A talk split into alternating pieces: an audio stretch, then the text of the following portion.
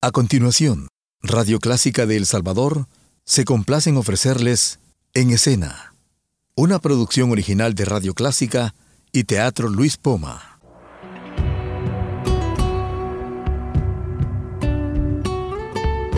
Siempre con usted, Radio Clásica 103.3.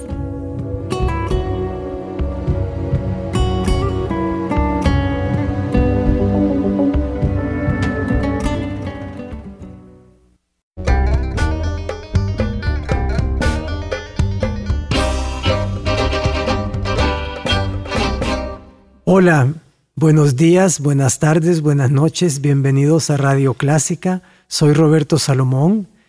Este programa es En Escena, hablemos de teatro y hoy vamos a hablar de la relación de teatro con la psicología y estamos en la Semana de la Salud Mental.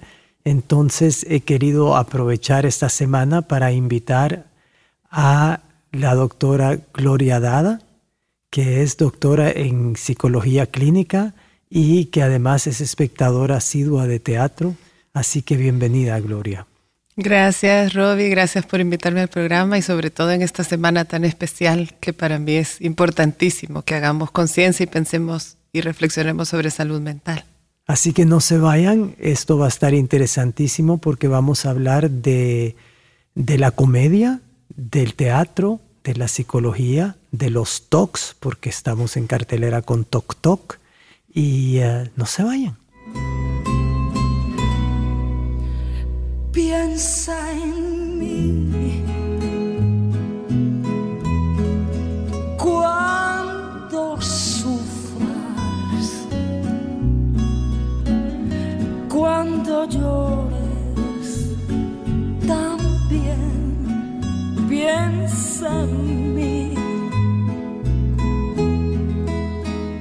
Gloria, tú fuiste una espectadora en la obra Toc Toc y Toc Toc es una comedia que habla precisamente de una cosa muy grave. Y yo quería tu opinión porque siempre es un conflicto para nosotros, ¿verdad? Eh, nosotros estamos en escena haciendo reír al público con algo que es muy grave. Bueno, realmente el retrato del trastorno obsesivo compulsivo, del TOC, que se presenta en la obra, no es realista, pero creo que esa no es la función del teatro, ¿verdad? No es una conferencia, no es una eh, actividad académica donde vayamos a presentar. Y creo que el teatro no solo con temas de salud mental, Robbie, hace este tipo de cosas, ayudarnos a acercarnos a una realidad dura de, de ver y de entender en una forma que se nos vuelve más digerible. Si querés, o sea que nos hace más sensibles al problema y la próxima vez que vemos a alguien con un TOC quizás vamos a reaccionar de manera distinta que hubiéramos reaccionado antes de ver la obra. Y además la obra lo que tiene es que si bien no te hace eh, una caracterización eh, precisísima de lo que pasa a una persona con TOC, de todo el funcionamiento interno, tampoco lo banaliza.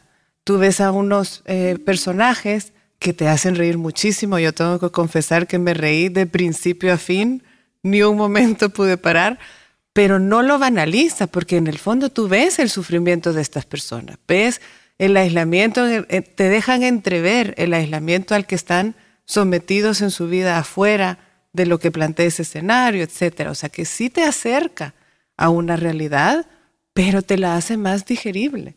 Qué interesante lo que dices, porque precisamente uno de los puntos claves para mí como director de la obra de Tok Tok es que esta gente que está en esta sala de espera del psiquiatra no tiene vida afuera de esta de, de, este lugar como personajes de teatro, ¿verdad? O sea, uno no, no, no puede saber qué es lo que les pasa en su vida diaria, pero se lo puede imaginar.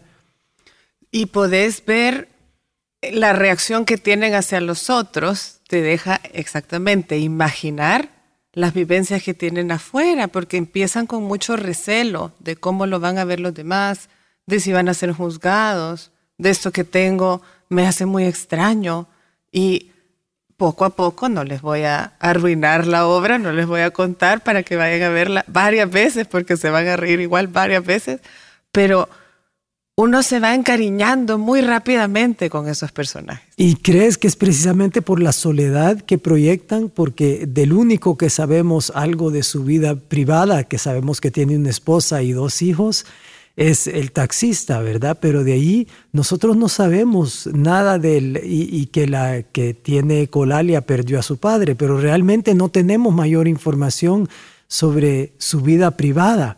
Y eso me parece que es una de las grandes fuerzas de esta obra. No sabemos nada muy concreto de sus vidas privadas, pero como te decía antes, yo creo que sí alcanzamos a ver el sufrimiento, el aislamiento y cómo poco a poco se van sintiendo humanos y no pacientes de TOC nada más, ¿verdad? Como que van dejando entrever un poquito de su humanidad más allá de su diagnóstico. Claro, y eso es lo que hacen los psicólogos y los psiquiatras, que, se rebelan contra el hecho de decir que alguien tiene autismo o sufre de tal, de tal condición, ¿verdad? Porque no se dice padecimientos también, ¿verdad? Se dice condiciones. Depende. Actualmente se usa la palabra incluso enfermedad para un par de diagnósticos psiquiátricos que sí sabemos que tienen un trasfondo eh, de vulnerabilidad física, hereditaria, que son la esquizofrenia y la bipolaridad. Todos los demás los llamamos trastornos o los llamamos eh, problemas psicológicos, pero no enfermedad mental, como se llamaba antes. Y la idea de que, de que el público se identifique con los personajes, ¿cómo, cómo, cómo lo ves plasmado en, en, la comedia? O sea, ¿es interesante para ti como, como psicóloga clínica ver, eh, o sea, desde, desde el cine mudo, ¿verdad? Este Chaplin y Buster Keaton nos, nos, nos reímos de la, de la mala suerte que tiene la gente, ¿verdad? De tener, de, de tener esa aflicción, de tener una condición que quizás puede ser curada o no. Entonces yo siempre digo que la comedia, nosotros nos podemos reír de un anciano que se, o una anciana que se cae en la calle, pero solamente si no es nuestra abuela, ¿verdad? Es para mí, yo no sé si porque yo soy psicóloga, ¿verdad? Tengo un sesgo ahí, pero yo pasé buena parte de la... Es que no sé, no sé psicólogo impunemente. No, yo como espectadora, pero psicóloga al final, eh, me pasé un buen rato al inicio de la obra, riéndome mucho, Robbie, pero pensando, por favor, que ya venga alguien a ayudar a estas personas que se están acumulando en esta sala de espera. Y ¿A qué hora lo van a tratar? ¿A qué hora lo van a atender para que dejen de, dejen de estar sufriendo? Realmente el... Bueno, el punto es la solidaridad entre las personas, ¿verdad? Porque eso es lo claro. que la obra, lo que la obra muestra es cómo, cómo ayudándose mutuamente, como dice, como dice un personaje, si pensáramos en nosotros en vez de en los demás, también eso sería bueno, ¿verdad? Porque es cierto que personas con trastornos tienen una tendencia a encerrarse en su trastorno. Quisiera que nos hablaras un poco de eso, cómo, cómo se saca a alguien de este, de este como círculo vicioso en que está metido, porque a veces, a veces los, los problemas no son tan insolubles. Y qué bueno que lo mencionas, porque creo que los personajes de Tok Tok tienen trastornos tan eh, visibles, ¿verdad? Tan, tan estridentes en sus manifestaciones, pero al final del día creo que mucho malestar en nuestra sociedad, muchos eh, quizás problemas que están más adentro, no, tan manifiestos hacia afuera, como depresiones, como ansiedades. Hay mucha gente que los padece o que los hemos padecido en algún momento, ¿verdad? Y aunque no causan quizás el nivel de vergüenza que puede tener alguien con un toque tan vistoso como el de los personajes que tenemos en escena, ¿verdad?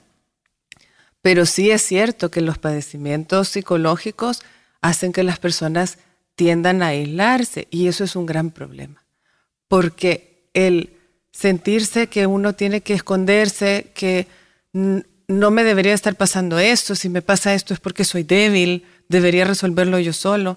impide que la gente busque ayuda temprana. Y nosotros sabemos que los trastornos psicológicos, los problemas psicológicos, mientras más rápidamente se atienden, todos ellos, mientras más rápidamente se atienden, mejor pronóstico tenemos, mejor recuperación, más pronta recuperación vamos a tener. Entonces, el ayudar a la gente también es eso, ¿verdad? El acercarle a la gente, bueno, hay ciertos problemas, pero esta gente cuando empieza a conocerse, empieza a tener solidaridad por el otro, empieza a descentrarse de sí mismo y preocuparse por ayudar a los demás, creo que también es una forma de mandar un mensaje al público también, Roy. Pero hay gente que se complace en su problemita, ¿verdad? Porque como dice uno de los personajes, tengo un problemita, ¿verdad? Y el público está viendo que el problema es bastante grande, pero ella lo ve como un problemita. Y hay otro que ve su problema, que es muy grande también, que le impide una, una vida normal, como un hobby. ¿verdad? Entonces, eh, eso también, la, la, complacencia del, del, uh, del paciente, eh, ¿cómo, ¿cómo lo ves tú eso? No sé si realmente los pacientes se llegan a complacer de su padecimiento. Creo que más bien es... No hay gente que le gusta sufrir. Fíjate que curiosamente los humanos estamos hechos para tratar de no sufrir. Lo que pasa es que creo que aquí te podría dar dos, eh, eh, dos imágenes. Una es cuando el, el, problema psicológico se va volviendo tan grande y tan duradero en el tiempo, es como que se apoderara de la identidad de la persona. Entonces, ya no soy Juan, soy el depresivo, ya no soy fulanita, soy la anoréxica, ya no, ¿verdad? Y me empieza a dar su identidad. Me empieza a dar algo en lo que reconocerme y que como llevo tanto tiempo y es tan grave lo que me pasa, tampoco tengo esperanza muchas de que se solucione y de volver a ser solo yo, ¿verdad? O eso por un lado, o por otro lado, más que complacerse, quizás en un intento de minimizar el problema, de cara a los demás, pero a veces también de cara a uno mismo, ¿verdad? No, no es grave lo que me pasa. No, si yo pasando iba por este consultorio, no necesito tanta ayuda como ustedes. En un... Sí, como dice un personaje, yo vine por una amiga que no pudo venir, ¿verdad? Entonces, nadie le cree. exacto, es este intento de eh, minimizar lo que me pasa para no sentirme tan miserable con mi malestar. Pero sí, no, no creo que se alegren o, se complazcan de su sufrimiento. Cuando quieras quitarme la vida, no la quiero para nada, para nada me sirve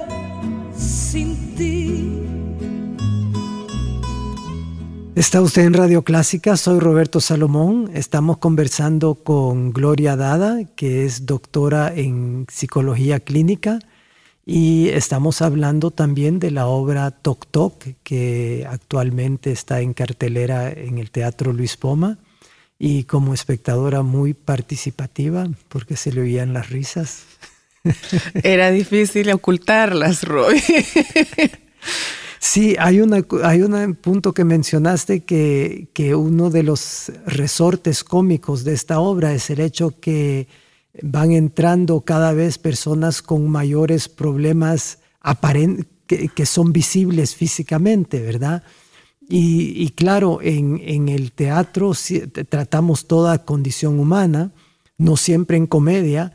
Es, está claro que la, la depresión, y, otros, y otras eh, preocupaciones de la gente se trata más en dramas, en tragedias, pero es bien difícil porque nosotros en Tok como público gozamos de ver el sufrimiento de la gente, que es lo propio de la comedia, pero en el drama no gozamos de ver la depresión de la gente. Es muy distinto. No sé si si quisieras comentar sobre eso. Es que yo creo, tú lo sabrás muchísimo mejor que yo, pero el, lo increíble de, la comedia es justamente eso, no, no nos estamos riendo de, de que, eh, yo qué sé, de un chiste tonto, sino que nos el hacer reír en base a la tragedia humana, creo que es la forma más grande de comedia que se puede hacer.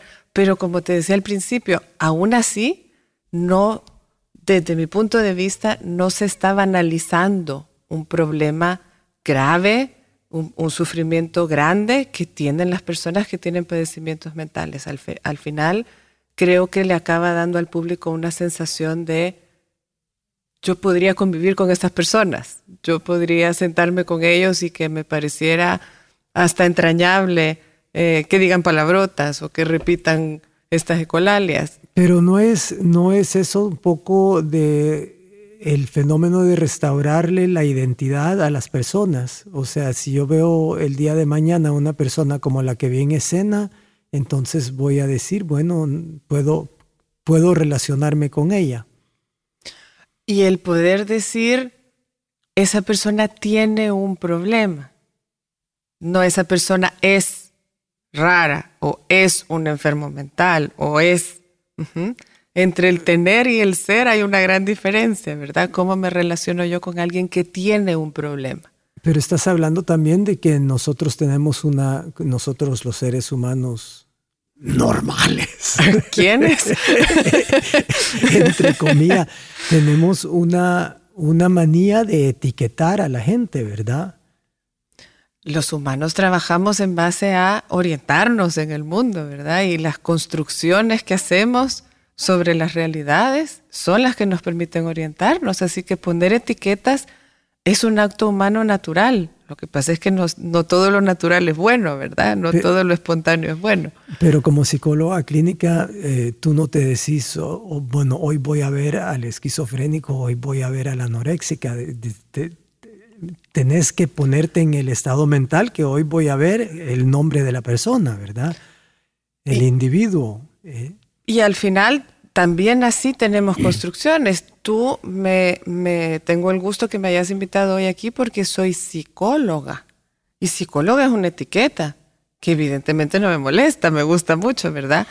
Pero tú logras ver más allá de esa etiqueta también. Y me estás haciendo preguntas de, de cómo veo yo las cosas como ser humano. Y también, obviamente sabiendo que tengo esa mirada encima, no me la puedo quitar. Claro, porque yo puedo entrevistar a Gloria Dada, pero no puedo entrevistar a una psicóloga, no tengo, no tengo eh, las herramientas para entrevistar a una psicóloga y Nadie. además no es, no es, no es una entrevista de psicología, ¿verdad? No, así como no podemos separar de mi identidad el que soy psicóloga, pero sigo siendo yo y soy mucho más que esa, que esa etiqueta lo mismo pasa con otras etiquetas como son los diagnósticos en salud mental. La gente ve los diagnósticos en salud mental como condenas que sí, se es como apoderan. que la gente asume de que yo no puedo entender finanzas porque soy artista, que es un absurdo total, ¿verdad? O sea, no hay razón de que un artista no pueda entender cosas de números. Ahora imagínate gente, que sea un diagnóstico. Piensa eso. Exacto. Ahora imagínate que en lugar de ser una profesión o un, o, o un eh, oficio o, o, lo que sea, estamos hablando de un diagnóstico. Eso, la, etiquetar a las personas como que ahora son, a partir de ahora, solo esto, invalida a la persona y además le restringe su campo de experiencia, con lo cual lo vamos aislando, no solo socialmente, lo vamos dejando solo con su diagnóstico. Es por eso que después el tratamiento es más difícil ¿Cómo separo yo a alguien de su diagnóstico cuando es lo único que ha tenido por 10 años? Pero el diagnóstico es el paciente mismo que, que lo asume o es una etiqueta que se le pone de, del exterior? Ambas, ambas, ambas. Y muchas veces al principio, según con cuáles diagnósticos, pero al principio es algo que ha sido banalizado por el entorno hasta que se va agravando y entonces hay una especie de rechazo, ¿verdad? Al principio es como, porque estás así? Mira lo afortunado que sos, hay gente que está peor que tú, ¿verdad? Hasta que la cosa se pone grave y entonces ya es, bueno, es una persona enferma. Yo quería preguntarte, Gloria, sobre una cosa que, que, nosotros trabajamos mucho en el teatro. Cuando se trata de alguien que, que tiene un problema muy grave, o sea, ya no estamos hablando de la comedia, pero en un drama, yo siempre le digo a los actores que nosotros no queremos ver a alguien, el público no quiere ver a alguien deprimido en escena quiere ver a alguien que está tratando de salirse de la depresión. Y es lo mismo que le digo cuando un actor tiene que llorar en escena, el actor no experimentado va a estar tratando de llorar. El actor experimentado va a buscar razones de llorar y después tratar de luchar contra el llanto. Entonces quería ver si esto tiene una aplicación, porque yo sí siempre encuentro eh, muchos puentes entre la psicología y el teatro y quiero, quiero ver si eso lo aplican también ustedes de, de, ver a alguien. Yo siempre digo que en una tragedia uno no quiere ver a la persona que se está hundiendo, aunque la persona se esté hundiendo, sino que la persona que está tratando de salvarse, ¿verdad? Por eso no funciona la película Titanic. ya sabes que se va a hundir al final. Mira, lo que decís me parece súper interesante nosotros los psicólogos, los que trabajamos para, ayudar a ese paciente que salga a flote, por muy mal que esté la persona, nuestro trabajo sería imposible si nosotros no logramos ver detrás de todo ese malestar que te presentan, tenemos que lograr ver esa parte sana, esa parte que está ahí queriendo salir. Y esa es la ventana que tienen que abrirle al paciente. Esa es la ventana que tengo que abrir primero yo para poder asomarme mejor, ¿verdad? Pero yo, cuando doy clases, por ejemplo, o entrenamiento para, para psicólogos en el área clínica, siempre les digo, nosotros no trabajamos con personas enfermas, nosotros trabajamos con personas sanas, que son las que están allá adentro, ¿verdad? Y nuestro primer objetivo es descubrir esa partecita sana y enamorarnos profundamente de esa partecita sana, porque entonces vamos a quererle ayudar a que salga, ¿verdad? Y que se apodere de, todo el resto del territorio de la identidad de esa persona. Y creo que tiene mucho que ver con lo que tú estabas diciendo. Y además de esta parte más teórica, si querés, pero a nivel práctico, muchas veces em, las intervenciones que haces con algunos pacientes son casi una puesta en escena, ¿verdad? Tenés, eh, así como hablábamos de estas construcciones que hacemos los humanos de la realidad, los pacientes, a partir de su propio trastorno, tienen una cierta visión del mundo que no es la más agradable.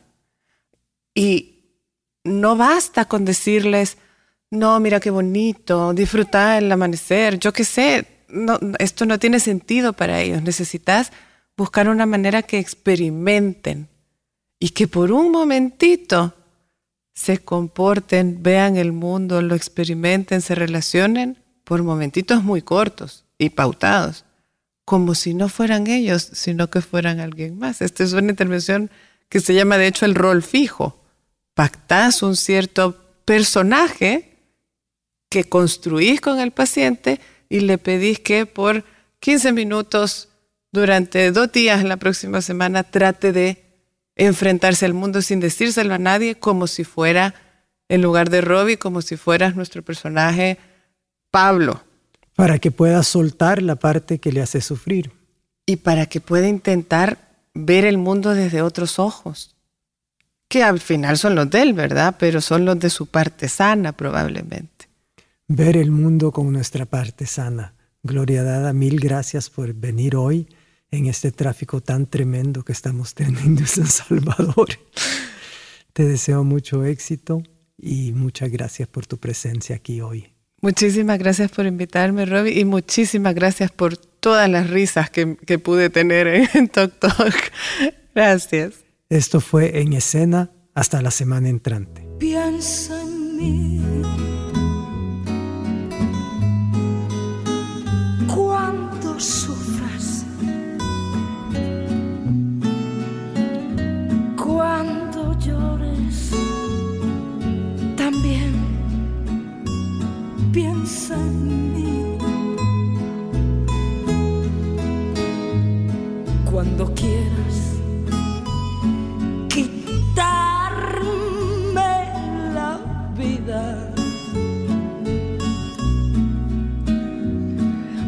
Para nada, para nada me sirve sin ti.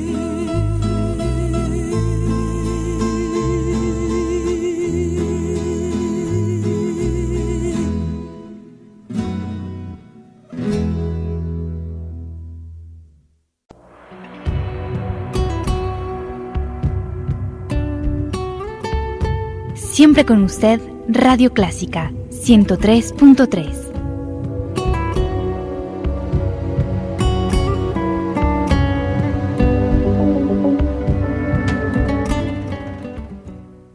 Radio Clásica de El Salvador presentó el programa En Escena, una producción original de Radio Clásica y el Teatro Luis Poma.